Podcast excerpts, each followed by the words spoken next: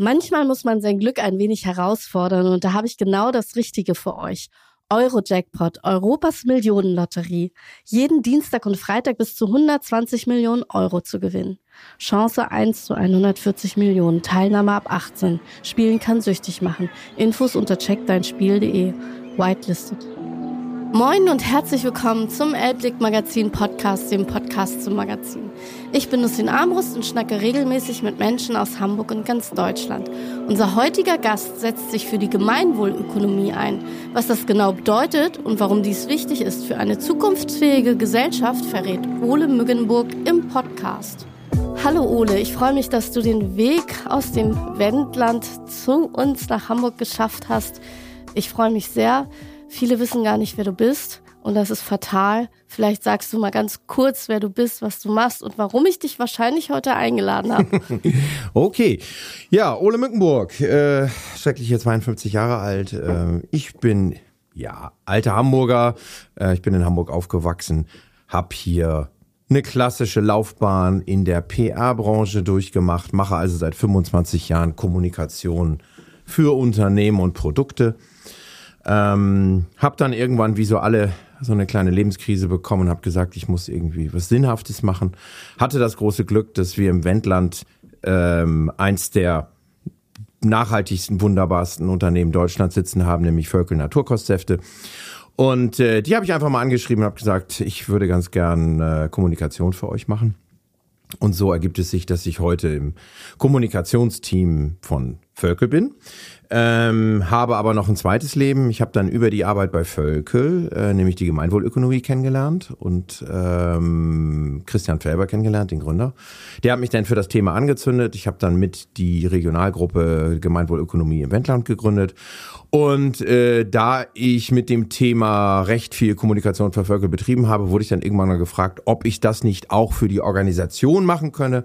Und so habe ich heute das große Glück, dass ich also drei Tage die Woche Kommunikation für Völkel mache und zwei Tage die Woche bin ich internationaler PR-Koordinator des Internationalen Verbandes der Gemeinwohlökonomie.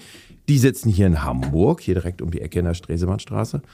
Ja, und so, ähm, das sind die zwei Dinge, die ich so mache und vor allem international. Das äh, hört sich ja wirklich weitreichend an.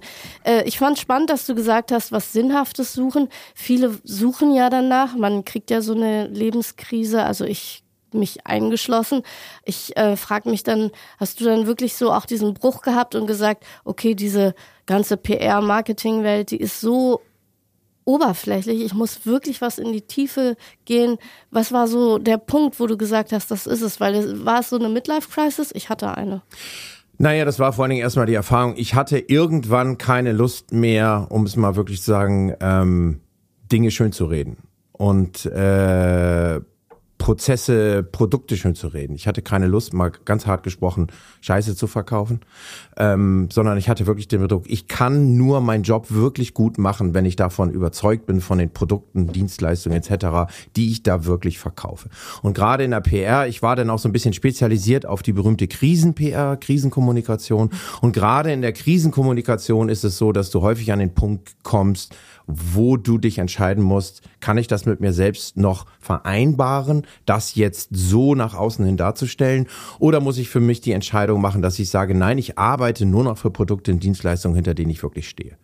Das ist ein Schritt, den muss man sich auch erlauben können, weil das natürlich auch häufig bedeutet, dass man Jobs ablehnt. Ich habe damals auch Anfragen bekommen, ähm, also ich habe so persönlichen Hintergrund, ich habe früher ganz viel Zigaretten-PR gemacht Mhm. Und deswegen hatte ich da so ein, ja, auch ein Renommee, ein Schwerpunkt. Und dann wurde ich irgendwann gefragt, ob ich da nicht jetzt für diese ganzen Verdampfer äh, Systeme, ob ich da PR machen könnte. Dann habe ich gesagt, tut mir leid, nein, mache ich nicht. Aus mhm. ethischen Gründen. Das ist natürlich eine finanzielle Frage, da hätte ich gutes Geld mit verdient. Ja, das ist bei mir so ähnlich. Immer wenn Leute sagen, ich möchte eine Anzeige in deinem Magazin schalten und ich denke, das ist nicht in Ordnung, dann würde ich sagen, mache ich nicht. Ne? Das ist genauso wie mit diesen ganzen Politikanzeigen äh, aus dem Flügel, wo ich auf keinen Fall eine machen würde. Genau. Äh, und da könnte man mir, glaube ich, das Doppelte bieten oder das Dreifache. Das wäre mir egal. Also ja, deswegen verstehe ich das sehr wohl. Zurück zur Gemeinwohlökonomie. Das ist ein Wort, das jetzt gefallen ist und viele denken sich jetzt, das habe ich noch nie gehört. Ich habe es schon gehört auf dem Vortrag von Dr. Josefa Knie, Zukunftsforscherin, die gesagt hat, wenn wir nicht alle langsam umdenken und unsere Strukturen ändern, hin zum Gemeinwohl, wird das schwierig. Denkst du das auch? Natürlich. Du bist ja Natürlich denke ich das.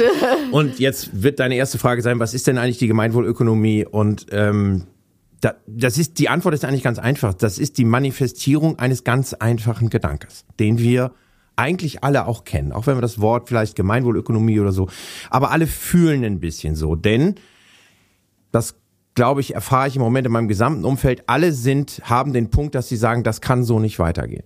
Weil alle wissen, wir stehen als Menschheit vor gigantischen Herausforderungen, die, das müssen wir mal hart sagen, lebensbedrohlich sind. Ich sag fünf vor zwölf. So, genau. Vier so, vor zwölf. Eigentlich. Und ähm, das, also wir haben Herausforderungen wie? Das ist die Klimakrise, das ist aber auch der, die drohende Zusammenbruch der Biodiversitätskette.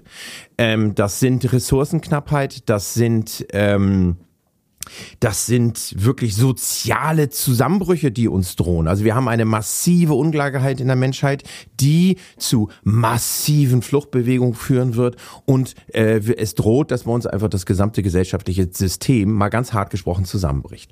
Und dessen, wir sind uns alle bewusst, dass wir dieses Problem systemisch angehen müssen. Wir können nicht mehr nur an einzelnen Punkten rumdoktern. Wir können auch nicht nur die Lösung der Klimakrise ist nicht die Lösung unserer Probleme, sondern wir müssen da ganzheitlich denken. Und der, eine weitere Erkenntnis ist ganz einfach. Ähm, Money makes the world go round. Dieses System, dieses System gehen, können wir nur angehen, ähm, mit der Wirtschaft. Denn die Wirtschaft letztendlich bestimmt den Großteil dieser Dinge, die dort die Menschheit bedrohen. Und dementsprechend äh, muss man also mal ganz simpel die Wirtschaft neu denken. So, und da gibt es dann den dritten ganz einfachen Gedanke. Ganz einfacher Gedanke ist ja, den teilt, glaube ich, jeder Mensch auf der Welt, dass Unternehmen, die die Umwelt kaputt machen, ihre Mitarbeiter schlecht behandeln, ähm, dass die sanktioniert werden müssen und dass Unternehmen, die sich verantwortungsvoll in der Ökologie verhandeln, die ihre Mitarbeiter gut behandeln, die ihre Lieferanten gut behandeln, dass die einen Vorteil davon haben müssen. Das ist eigentlich ein, ja, das würde der normale Common Sense, der Menschenverstand denkt das, aber unsere Wirtschaft funktioniert im Moment anders. Sie funktioniert nämlich rein preisgetrieben und rein konkurrenzgetrieben. Das heißt, am Ende aller Tage werden im Moment die Unternehmen, die sich am schlechtesten verhandeln, die haben den größten Vorteil. So. Und äh, das müssen wir ändern. Und das ist der Grundgedanke der Gemeinwohlökonomie. Also, je mehr du für das Gemeinwohl tust, ja, ähm, desto mehr Vorteile hast du und je schlechter du dich behandelst, desto mehr Nachteile hast du. Und das muss man halt einfach mal ähm, in ein System packen, was den aktuellen Raubtierkapitalismus, den wir da draußen haben, ersetzt.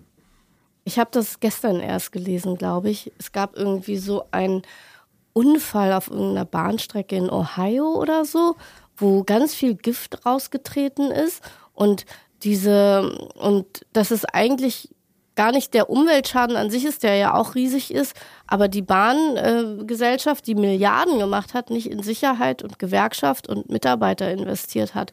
Und das ist dann so der Gedanke, oder? Wenn man dann sagt, naja, wir haben, fahren hier unsere riesen Gewinne ein, aber wir machen gar nichts. Für die Umwelt nicht, für die Mitarbeitenden nicht. So. Genau. Ja? Im, Moment, Im Moment herrscht immer noch so ein bisschen dieser große alte Gedanke, na, der Kapitalismus. Also letztendlich wird das Wohl des Einzelnen, ich mache als Person, auch, es ist ja hier wirklich so, es machen einzelne Personen, das dürfen wir nicht vergessen. Die reichsten Menschen auf der Welt, also zwei Prozent des gesamten Vermögens der Welt liegen in den Händen von ein paar Einzelpersonen. Die machen immer mehr Geld und äh, letztendlich die, die Gemeinschaft trägt diese Kosten. Und das ist ein Grundgedanke, der bisher quasi so akzeptiert wurde, weil es immer so war, wir hatten auf der anderen Seite den bösen, bösen Kommunismus und dann gab es ja nur die Alternative Kapitalismus und dann musste man akzeptieren, dass der Kapitalismus völlig frei agiert. So.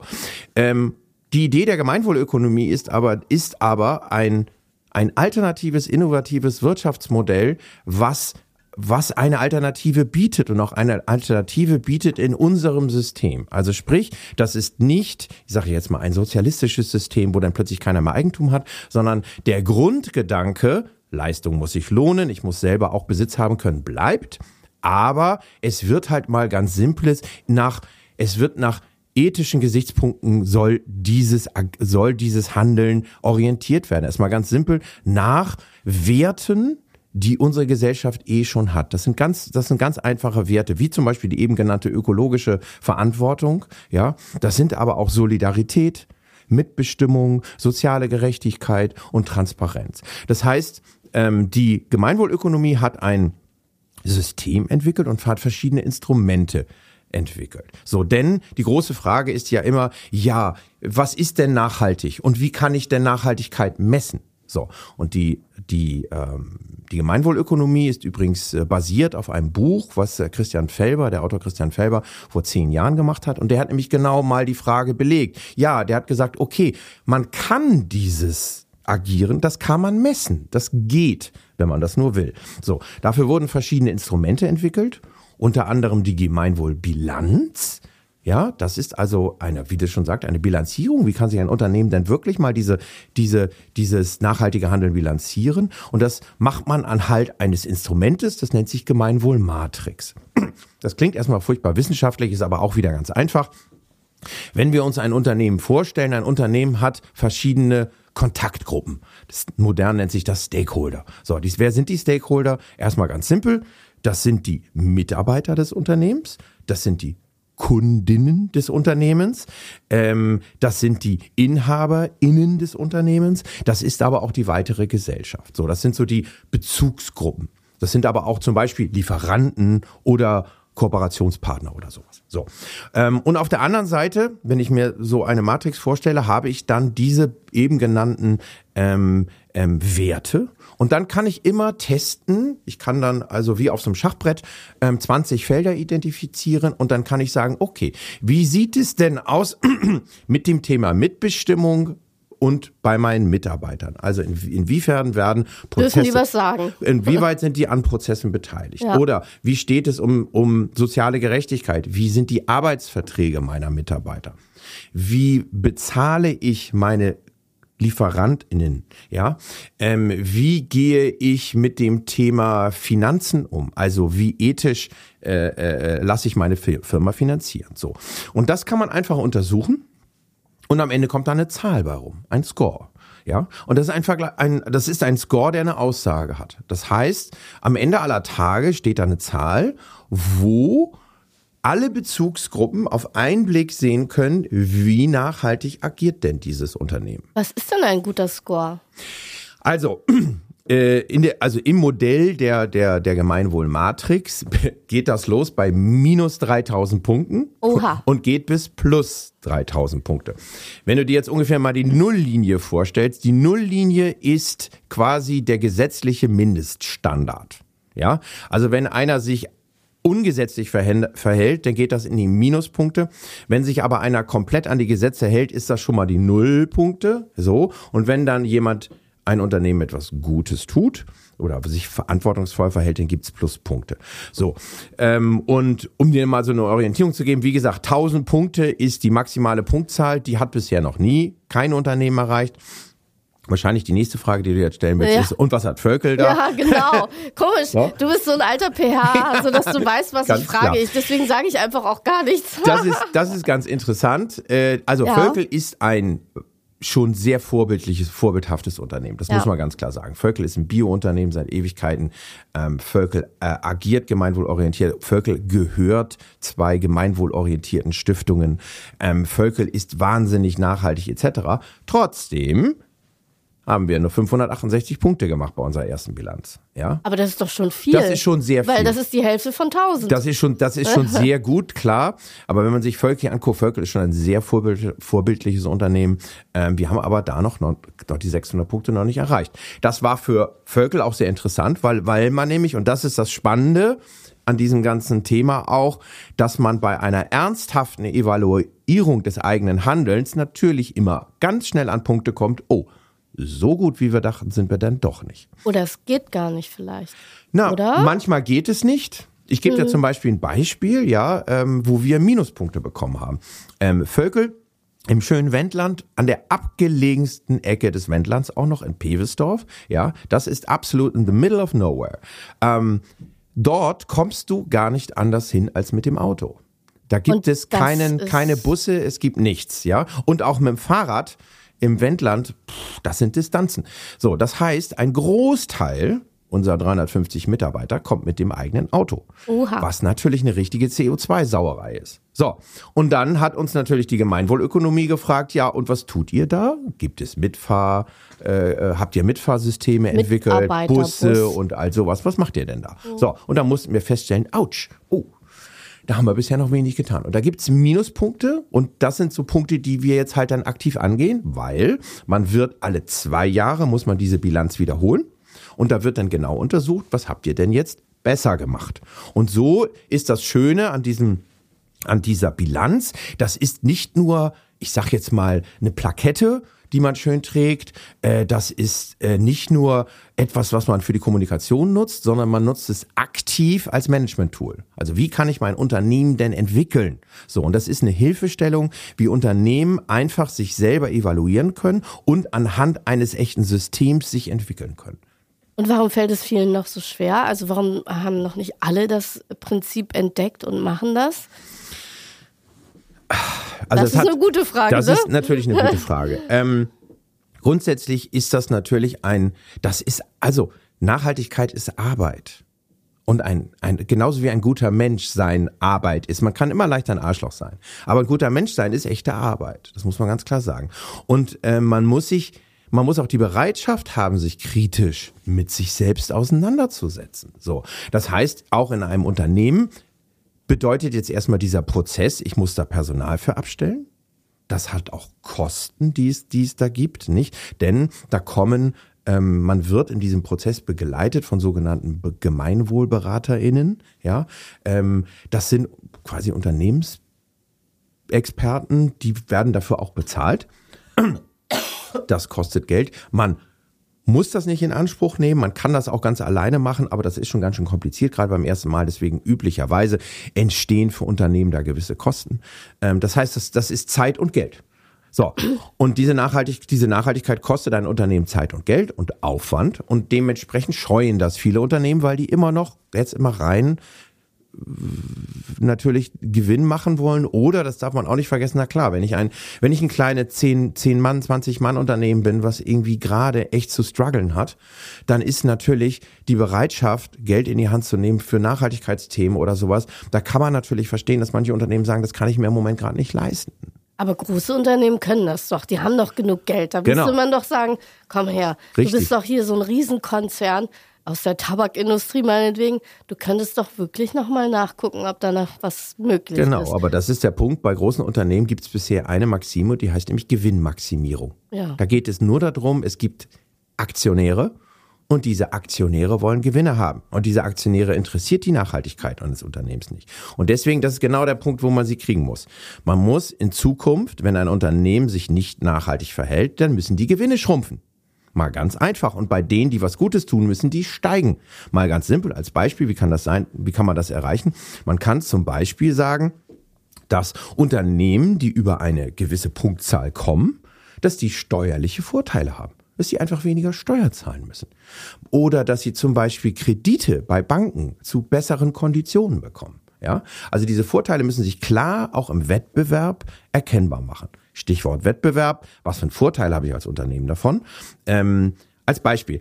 Ähm, die, die, die Gemeinwohlökonomie hat jetzt ein Label entwickelt. Ja, und da wird in Zukunft auf zum Beispiel Völkel Saftflaschen ähm, steht dann ähm, das Gemeinwohlökonomie-Label, ja, ähm, und darunter ist ein QR-Code und ich kann als, als Kunde, Kundin, kann ich also mit meinem iPhone raufgehen und dann kann ich sofort sehen, wie viel Punkte hat dieses Unternehmen gemacht und ich kann auch so eine Art Report sehen, ja. Also nicht nur Punkte, weil die kann normalerweise keine einordnen, sondern ich kann sofort in so einem, ich kann halt im Report sehen, wie wird das auch bewertet und was haben die da gemacht. Und dann kann ich entscheiden, mal ganz simpel, ich habe hier einen Biosaft, ja, und ich habe hier Coca-Cola, Ja, ich habe auf der einen Seite ein konventionelles Produkt mit Pestiziden und Chemie und so weiter und ich habe auf der anderen Seite ein Bioprodukt. Ja, was für die Landwirtschaft gut ist, was für die Biodiversität gut ist, was für die Menschen gut ist. Und dann kann ich sagen, okay, ähm,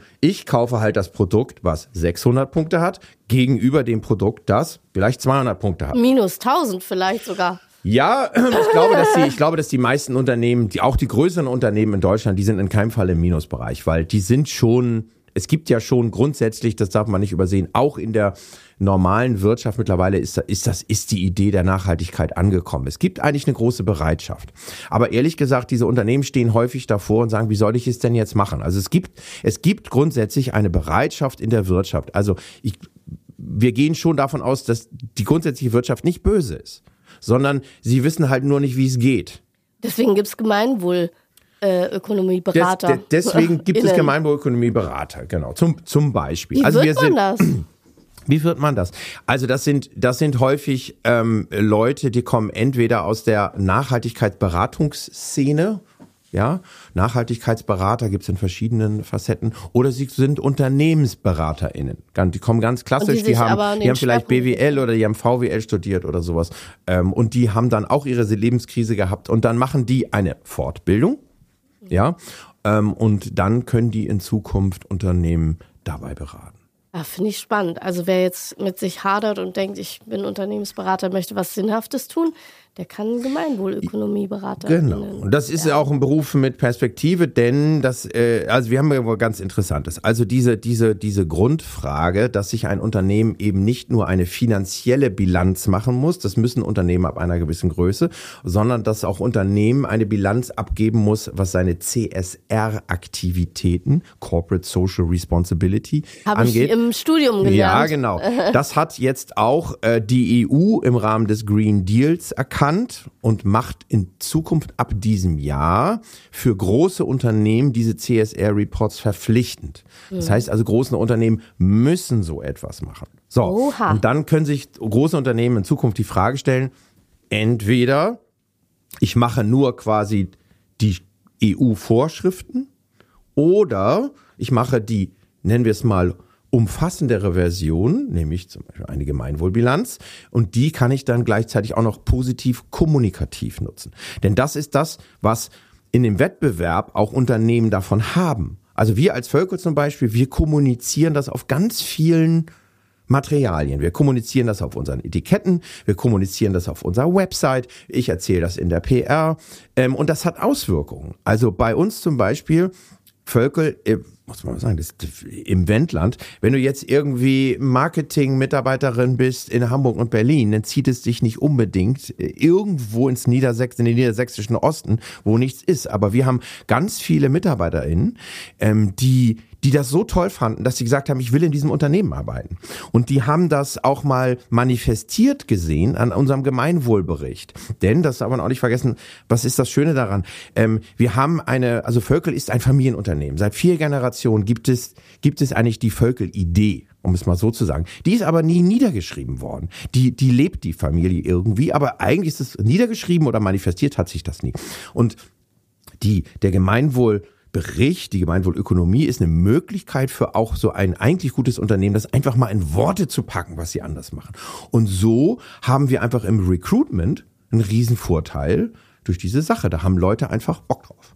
Das habe ich ja jetzt so oft auch schon gehört, dass es nicht mehr reicht, wenn Mitarbeitende wissen, ja, ich kann da viel Geld verdienen. Nein, sie wollen auch wissen, wofür steht das Unternehmen, welche Werte sind. Das ist ja diese neue Form des Recruiting, sogenanntes neben dem New Work, ja. New Hiring.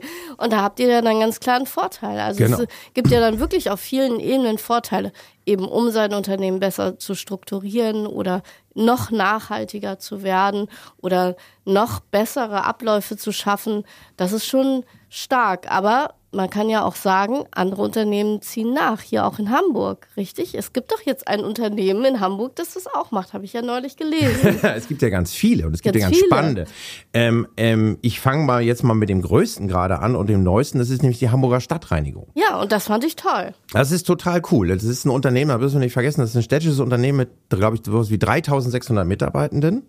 Ja, ähm, die, das ist ja ja, das ist ja auch ganz abgefahren. Ich meine, die, die beschäftigen sich mit Müll, ne? Und früher haben die Müll produziert, das haben die irgendwo verbuddelt ja, und sind mit dieselstrotzenden Drecksdingern durch die Gegend gefahren, haben ihre Leute schlecht bezahlt. Und heute ist die Stadtreinigung ähm, ein extrem nachhaltig agierendes Unternehmen, was, was, was sehr, sehr nachhaltig entsorgt.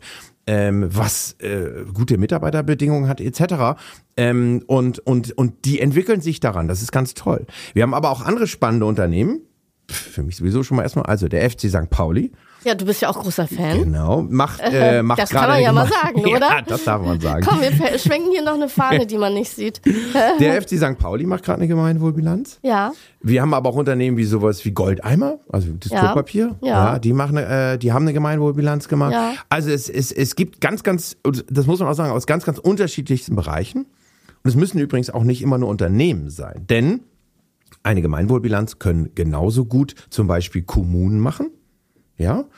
Ähm, es können aber auch genauso gut Vereine machen und es können auch Privatpersonen. Also ich kann Aha. auch als Privatperson kann ich eine Gemeinwohlbilanz machen. Also wenn ich jetzt mit meinem Projekt mit meinem sozialen Projekt Heiligabend nicht allein fester Liebe worüber auch übrigens Völkel schön Glühwein gespendet hat, das will ich an dieser Stelle nochmal sagen, herzlichen Dank, äh, könnte ich mit meinem sozialen Projekt auch eine Gemeinwohlbilanz machen? Naja, mit dem, mit dem, Projekt nicht, aber du als Person, du als Privatperson. Und das Person. ist etwas, was wir, wir haben das mal gemacht, also wir haben eine Matrix für Privatpersonen entwickelt, damit Privatpersonen sich einfach mal nur mal so testhalber mit diesem Thema auseinandersetzen. Und bewusst werden Und über ihre Nicht-Nachhaltigkeit. Zum Beispiel, genau.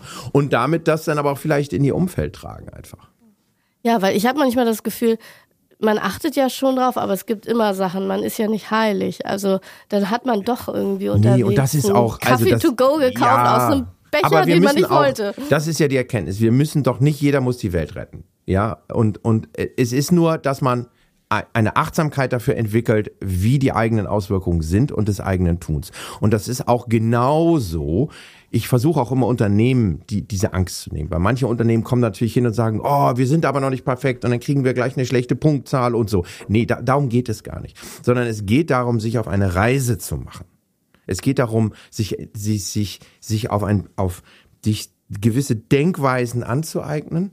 Denn das ist ganz wichtig, auf diese, diese Punktzahl am Ende, habe ich festgestellt, da gucken die wenigsten.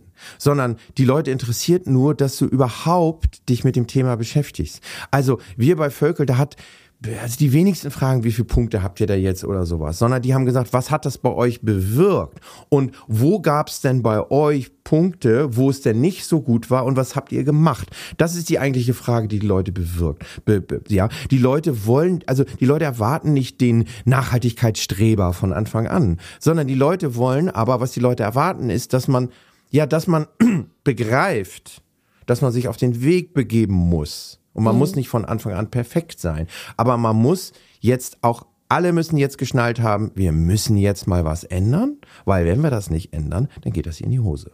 Darf ich nochmal umschwenken zu einem anderen Getränkehersteller, der hier neulich auch war, Mirko Wolf Wiegert mhm. von Fritz Cola. Der hat gesagt, er veröffentlicht auch einen Nachhaltigkeitsbericht. Was unterscheidet jetzt dieser Nachhaltigkeitsbericht von der Gemeinwohlbilanz, die ihr habt? Da muss es ja, oder ja, ist es nicht aber auch trotzdem toll, dass sie nachhaltig Ja, klar. Haben? Also grundsätzlich, äh, äh, alle Unternehmen, also viele Unternehmen machen ja einen Nachhaltigkeitsbericht. Um es mal ganz klar zu sagen, der ist weniger verpflichtend. Es gibt also, also so, so, gibt so Vorgaben irgendwie von deutschen, glaube deutscher Nachhaltigkeitsstandard oder sowas heißt das in der Art. Ähm, um es mal ganz klar zu sagen, da kannst du erstmal reinschreiben, vieles, was du möchtest. Ähm, du kannst dort Themen betonen und so weiter. Das ist einfach viel weniger verpflichtend. Das ist etwas Gutes. In der Realität, das müssen wir mal sehen, denn in der Realität ist es so, dass leider viele Unternehmen damit Greenwashing betreiben. Das muss man ganz klar sagen. Weil es einfach nicht besonders geprüft wird, nicht hart geprüft wird, relativ beliebig ist. Ähm, es ist halt nicht besonders konsequent und es ist nicht besonders verpflichtend. Das muss man ganz klar sagen. Und das ist bei dem Gemeinwohlbilanz, ist es ein bisschen strenger? Das ist strenger, definitiv. Klar, das wird richtig. Da kommen sogenannte Auditoren, das sind echte Prüferinnen, ähm, und die testen das durch und die testen das auch ziemlich hart. Also äh, wir haben bei Völkel da ganz schön dicke Backen gemacht, weil wir in vielen Punkten dachten, das machen wir doch total super hier. Und das haben die ganz anders gesehen. Und, und dann, dann haben sie euch zerrissen. Und die haben uns an einigen Punkten ganz schön auseinandergenommen. Und das, äh, das war auch ein bisschen schmerzhaft, weil auch die mhm. Geschäftsführung äh, äh, fand das auch nicht so lustig, wenn man dann plötzlich in einigen Bereichen plötzlich nur irgendwie 30 Prozent bekommt oder sowas. Das tut natürlich weh. So. Und das ist natürlich der große Unterschied zu einem klassischen bisherigen Nachhaltigkeitsbericht. Da kann man noch äh, sich, um ehrlich gesagt sagen, da, da reden sich viele schön. Und gerade, gerade große Industrieunternehmen betreiben da wirklich knallhartes Greenwashing. Ähm, das muss man mal man Also könnte man nicht Fritz Kohler mal überzeugen, auch Gemeinwohlökonomie zu betreiben? Ich würde mich freuen, wenn die dabei wären. Ja, Grüße gehen raus. ja, natürlich. Ja, du bist ja im Getränkemarkt äh, tatsächlich äh, im, im Fach und da könntest du sicherlich beratend zur Seite stehen. So, das ist übrigens äh. auch ein ganz wichtiger Punkt der Gemeinwohlökonomie. Grundsätzlich der Grundgedanke ist auch in der Gemeinwohlökonomie eher eine Kooperat also kooperativ zu denken. Also ähm, das äh, ist halt nicht die Konkurrenz im Markt, sondern dass man gucken kann, wie kann man gemeinschaftlich am Markt agieren, ja, wie kann man den Markt gemeinschaftlich gestalten, ohne dass man äh, den, den, den, den Wettbewerber äh, unbedingt jetzt irgendwie kaputt machen will oder sowas. Aber seid ihr denn Wettbewerber? Ich habe mich das gerade gefragt. Der eine macht ja doch Oh, naja, ja, doch, wir sind ja, wir sind ja schon mit, äh, wir sind ja schon in verschiedenen Bereichen gemeinschaftlich unterwegs. Also das ist zum Beispiel im Bereich Limonade. Ganz, ganz klar, da gibt es. Die Rhabarberschorle von euch schmeckt aber großartig. So, genau. da sind wir natürlich, da sind wir im, da sind wir im, im, im sportlichen Miteinander äh, ganz klar unterwegs. Ja, das gut. ist klar. Aber das, das ist halt genau, wie man jetzt in Zukunft denken muss, dass man eben nicht mehr knallhart versucht, den anderen rauszukaufen oder sowas, sondern dass man äh, sagt, okay, wir sind hier gemeinschaftlich unterwegs. Ähm, Lass uns auch vielleicht auch Projekte zusammenstemmen, die übergeordnet sind, wie auch immer. Also lass uns eher zusammenarbeiten, als uns versuchen, gegenseitig kaputt zu machen, weil das ist draußen alles schwer genug. Ich war ja selber bei Völkel. Ich fand es ja wunderschön da im Wendland. Ich kann es ja immer wieder sagen, du bist ja auch ein, ich sag mal, Wendland-Botschafter. also du hast ja in unserer Busfahrt über das Wendland, glaube ich, zu jedem Gebäude etwas Historisches sagen können. Da war ich ja tief beeindruckt.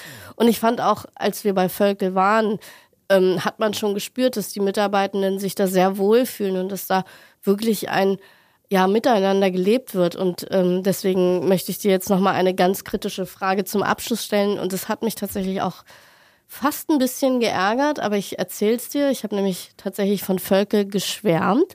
Und eine Kollegin, deren Namen ich hier nicht sage, die auch nicht hier im Haus sitzt, hat gesagt, von Völke kaufe ich nichts, die sind rechts.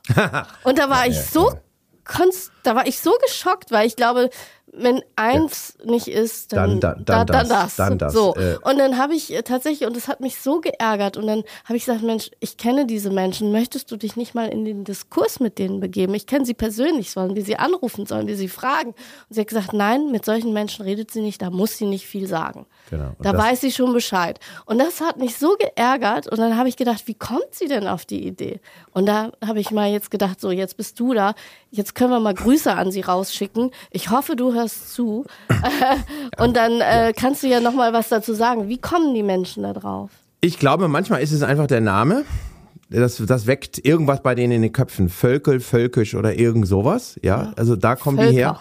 Äh, äh, erstmal ganz simpel, das ist ein ganz komisches Bild, was sich da, glaube ich, manifestiert. Erstmal muss ich ganz kurz für alle da draußen nochmal kennen, Völkel ist ein Unternehmen, was Biopionier seit fast 100 Jahren, ähm, von Anfang an in der Atom Anti-Atomkraftbewegung äh, Begründer, also letztendlich hat Völkel diese ganze, die ganze Biobewegung mitgegründet und ist von Anfang an einem Weltbild verpflichtet, was wirklich genau das Gegenteil ist von dem, was man da äh, als rechtsbeteiligt ist und sich auch ganz klar positioniert also selbstverständlich positionieren wir uns antifaschistisch, das ist ganz klar. Ja, ähm, wie kommt die da drauf? Es gab einen sehr unangenehmen Inzident, den wir, den wir unlängst hatten. Wir haben nämlich ähm, mit mit Attila Hildmann eine Kooperation gemacht und haben für den ein Produkt abgefüllt. Attila Hildmann war vor ähm, sechs Jahren oder sowas ein aufstrebender veganer Koch, der vor allen Dingen das Thema vegan wahnsinnig nach vorne getragen hat. Und der hat gesagt, ich will ein Energy Drink machen, der nicht mehr so eine Chemieplörre ist und ein Bioprodukt soll das sein. Und dann hat er gesagt, kann ich, könnt ihr mir das machen? Und dann haben wir für den dieses Bioprodukt gemacht. So. Und am Anfang, ja, muss man mal sagen, war das ein Vegan-Koch, der dann irgendwann anfing, komisch zu werden. Und dann fing er an, leicht durchzudrehen, vor allen Dingen im Rahmen dieser Corona-Geschichten. So, und dann hatten wir das Problem, dass wir für den ja einen Vertrag hatten und wir mussten für den noch Produkte abfüllen. Dann ist der total rechts geworden. Und dann äh, hat der Spiegel darüber berichtet, dass Völkel ja für Attila Hildmann äh, einen Energy Drink abfüllt. Und bums äh, war Völkel dann rechts. Gut, dass ja. du schon Krisenkommunikation gelernt hattest. Naja, so. Und äh, das muss man sich wirklich mal vorstellen. Da wird man dann sofort in eine Tüte mit einem durchgeknallten äh, gesteckt. So, wir haben dann die Zusammenarbeit mit Attila Hildmann sofort beendet ja. Ähm, aber wenn das einmal im Internet rum ist und wenn es dann, wenn es dann einmal irgendwo in der Bubble so ein Ruf geht, die sind rechts, dann, dann wird's hart dagegen anzugeben. Und leider muss man dann auch sagen, dass wir auch in unserer, gerade auch in unserer linken Bubble, dann sage ich auch in meiner linken Bubble, gibt es natürlich auch echt verbohrte Menschen, die dann auch nicht wirklich genauer hingucken. Das muss man wirklich mal, muss man in aller Härte sagen und die auch nicht besonders recherchieren, sondern die lesen dann einen Spiegelartikel ähm, und das und das googeln die und das war's dann leider. So. Und das und das äh, ist dann auch gesetzt. Das egal, ist dann, das ist dann egal auch, was das Unternehmen sonst noch macht. So genau. Ne? Das ist natürlich eine Denke, die die ist also völliger Blödsinn. Also um das ganz klar zu sagen, wir haben uns da sehr klar positioniert. Wir äh, sponsoren Babelsberg, ja, was ein ganz klar antifaschistischer faschistischer Fußballclub ist. Ähm, wir haben den Laut gegen Nazis Podcast äh, gesponsert. Also wir positionieren uns da ganz klar ähm, und bei uns gibt es ganz klar äh, auch da Vorgaben für die Mitarbeiterinnen. Also wenn bei uns jemand äh, äh, da auffallen würde, dann äh, gibt es auf jeden Fall schon mal noch ein Gespräch. Gibt es ein Gespräch etc. Also das, äh, wir haben weder MitarbeiterInnen, die so äh, ticken, so noch haben wir als Unternehmen irgendwelche Nähe dazu. Es gibt natürlich, äh, das, das, das ist auch auch ganz herrlich im Moment zu sehen. Also Völkel ist ein Völkel ist ein ganz klar ist ein Demeter-Unternehmen, was grundsätzlich mal gegründet wurde von Gründerinnen, die die sehr aus der Anthroposophie kommen ja, das ist aber ein, das ist ein menschenfreundliches Weltbild. Ja, und es gibt aber natürlich gerade bei uns in der linken Bubble viele, die auf der Anthroposophie tierisch rumhacken. Ja, und da sonst etwas sehen. Und das wird dann auch gerne mal vermischt. Da wird das dann auf einmal, ja, das ist dann so äh, links öko-völkisch, das ist eine Suppe und so. Also da gibt's auch krudeste Thesen zu. Ja, die, die wirklich, da, da stehen mir echt immer die Haare zu Berge, muss ich sagen. Und deswegen denke ich ja immer, man muss halt mit den Menschen dann doch mal direkt reden. Klar, wenn man weiß, der Mensch ist irgendwie bei einer rechtspopulistischen Partei, dann muss man da nicht mehr, dann ist ja. ist ja die Position klar. Aber wenn man irgendwelche Thesen in den Raum schmeißt, muss man die irgendwie doch nochmal prüfen. Und ich finde es gut, dass du das jetzt gesagt hast, weil ich wollte das auch mal klären, weil es hat mich so innerlich geärgert, weil ich dann irgendwie dachte, ich war bei Völkel, ich habe mich so aufgehoben gefühlt. Ich habe gedacht, ich bin selber ein Teil der Familie, ohne ein Teil der Familie zu sein. Aber es war einfach, und deswegen kann ich mir das auch nicht. Das ist das so absurd. Also einer unserer unser Haupt, Hauptaktivitätsfelder der, zum Beispiel, wenn wir, also bei uns ist so, das muss ich kurz mal erklären. Äh, Völkel hat sich committed, zehn Prozent seines gesamten Gewinns jedes Jahr für gemeinwohlorientierte Zwecke zu spenden. 10 Prozent. Wir machen 100 Millionen Euro Umsatz, kann man sich ein bisschen Gewinn denken und dann 10 Prozent Gewinn. So. Diese 10 Prozent spenden wir für spezielle Aktivitätsfelder. Darunter gehört als eins der größten und wichtigsten Felder zum Beispiel die Flüchtlingshilfe.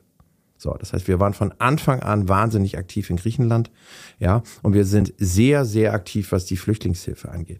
Also so einem Unternehmen dann irgendwie äh, rechts zu unterstellen, ist, ist, ist, ist einfach mal echt absurd. Und da hat auch jemand absolut nicht geguckt, weil diese Flüchtlingsthemen, die werden bei uns auch aktiv kommuniziert. Das kann jeder auf der Website sehen, wie viel wir da tun, wie viel wir spenden, wie aktiv wir da sind.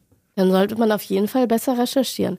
Nun, ich mache Podcasts nicht so lange. Ich könnte darüber noch länger reden, weil ich finde es wirklich spannend und ich glaube wirklich, es muss mehr Unternehmen geben. Und ich finde es gut, dass Völkel ein Vorbild ist, die Stadtreinigung ein Vorbild ist, Goldeimer, wir können sie alle nochmal erwähnen. Ich möchte dich aber immer noch, und das frage ich die meisten Gäste, du bist, hast ja vorhin gesagt, du bist Hamburger durch und durch. Was sind deine, was ist dein ultimativer Geheimtipp? Was muss man machen, obwohl man hier schon zehn Jahre in der Stadt lebt? oh Gott, und das fragst du ausgerechnet mich, wo ich immer alle äh, quasi überfalle. Alle, nee, ich überfalle auch mit den, mit den Dingen, die man in Hamburg tun muss.